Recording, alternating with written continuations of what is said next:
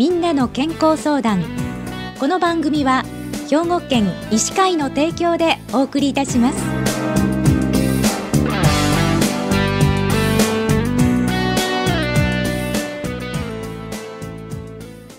みんなの健康相談ご案内の広市加子です。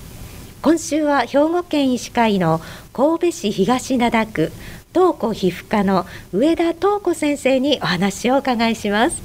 上田先生おはようございます。おはようございます。今日はよろしくお願いいたします。よろしくお願いいたします。えー、今日はですね、えー、汗が多くなる多汗症という病気について特にその中でも夏に気になる脇汗について治療やその副作用などのお話を聞いていきたいと思います。まずじゃあ上田先生この多汗症っていうのはどういう病気なんでしょうか？汗は暑くて体温調節が必要な時や緊張やストレスを感じた時などに書きますね、はい。脳から汗をかくための指令が出されると自律神経のうちの交感神経を介して皮膚から汗が出ますがこの仕組みが働きすぎて日常生活に困るほど汗が多くなるのが多汗症です。脇や手や顔など体の一部だけの多汗症と全身の多汗症があります。うん。じゃこの多汗症の原因っていうのは何なんでしょうか？明らかな原因が見当たらないものが大半なんですが、うん、中には脳や神経の病気や結核などの感染症やホルモンの病気などが原因で起こる場合もあります。うん。あの多汗症でね困っている方っていうのはどれくらいいらっしゃるんでしょうか？日本人の7人に1人が多汗症であると言われてます。その中でも脇の多汗症いわゆる脇汗で悩んでいる方が多く20人に1人ぐらいおられます。確かにね脇汗で困っている方の話ってよく聞くんですけれどもじゃあ脇汗について詳しく先生教えてください。いわゆる脇汗は明らかな原因がないのに日常生活に困るほど過剰にひどいと滴り落ちるぐらい脇から汗が出る病気で、うん、正式には原発性液化多汗症と呼びます、うん、やはりあの夏に脇汗は多いと思うんですけれども病的な場合っていうのは一年中ということもあるんでしょうか？そうですね。そういう方もおられます。具体的な悩みとして衣服の脇部分に汗じみができて人目が気になり電車でつり革も持てない好きな服が着られない。さらには人に会うのも億劫になったり不快感で勉強や仕事に集中できないなどです、うん、また制汗剤や脇汗パッドなどを使うのに手間や費用がかかります。働き盛りの方に多く身体的よりも心理的社会的につらい病気ともいえ不安やうつ状態に陥る方も中にはおられますでもその中で医者にかかる方は1割未満と言われていて医者に行っても仕方ないしなと思って我慢している方も多いんじゃないでしょうか。うん確かにあの身体的よりも心理的とか社会的に辛いなって思う時ありますよね。じゃあこの脇汗で病院を受診するとどういう治療を受けられるんでしょうか？治療には塗り薬、飲み薬、注射薬、手術などがあります。まず塗り薬ですが、昔からあるのは塩化アルミニウム溶液で塩化アルミニウムが汗の成分と反応して固まり汗の出口を塞ぎます。でもこれには保険が効くお薬がなくて、うん、院内製剤として処方している病院で出してもらうか少し作用は緩やかになりますが市販の医薬部外品を使うしかありません。また濃度によっては皮膚への刺激が強くかぶれを起こしやすいという欠点があります、うん、でもこの脇汗に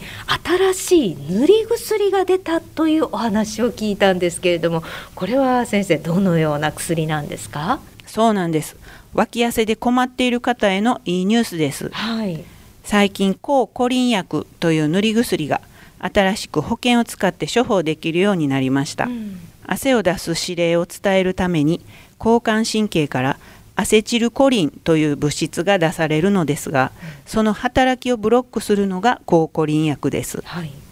実は抗コリン薬には以前から飲み薬があるんですが飲み薬の場合はこの抗コリン作用が全身にも働いてしまい尿が出にくくなる眼圧が上がる目がかすむ口が乾く便秘などの副作用が現れることがあり特に前立腺肥大や緑内障のある方は使えません。それに比べて塗り薬の場合はこのような副作用が起こりにくくなっています。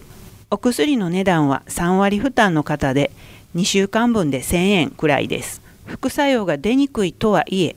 たまにかぶれてかゆみや赤みが出てしまう方はおられます、はい、また手に薬がついたままで目を触ると目への副作用が出やすくなるので使用後は必ずすぐに手を洗うということや、うん、脇に傷口や湿疹がある時には皮膚から体内に吸収されやすくなるのでそういう時は使わないということが大切です、うん、そして薬で汗をかきにくくなるので運動する時や暑いところでは熱中症に注意が必要になります手に薬がついたまま目を触ったりとかすると副作用が出やすくなるので使用後は必ず手を洗う。それから傷口があったりとかするとそういう時は使わない。そして運動する時には注意が必要であるということなんですね。はい、はい。じゃあ塗り薬について詳しく教えていただいたんですけれども他にはどういう治療があるんでしょうか？飲み薬としては先ほどお話しした抗コリン薬や他の自律神経症状や不安に対する薬などが必要になることもあります、うん、注射薬としては重症の場合にのみ保険が効くボツリヌス毒素の薬があります。これも汗を出す神経に作用するのですが効果が続くのは半年ぐらいで脇に少しずつ何箇所も注射しないといけないので痛いということや薬代が高いなどのデメリットがありますまた手術としては全身麻酔で胸腔鏡を用いて胸の交感神経を遮断する手術というのがありますがかなり体への負担が大きいので薬の治療が効かないような最も重症かつご本人の強い希望がある場合のみの治療となります。その他漢方薬神経ブロックレーザー治療精神療法などもありますが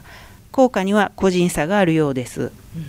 脇汗にはいろいろな治療があるようなんですけれども人知れず悩んでいる方も多いと思われますのでまずは皮膚科を受診してみるといいですね。そうですね。症状の程度治療の安全性や費用ライフスタイルなどを考えて医者と相談して自分に合った治療を見つけていきましょう。脇汗をかいても焦らないでくださいはいわかりました。ありがとうございました。今週は兵庫県医師会の神戸市東灘区東子皮膚科の上田東子先生に多汗症特に脇汗についてお伺いしました。今日はどうもありがとうございました。ありがとうございました。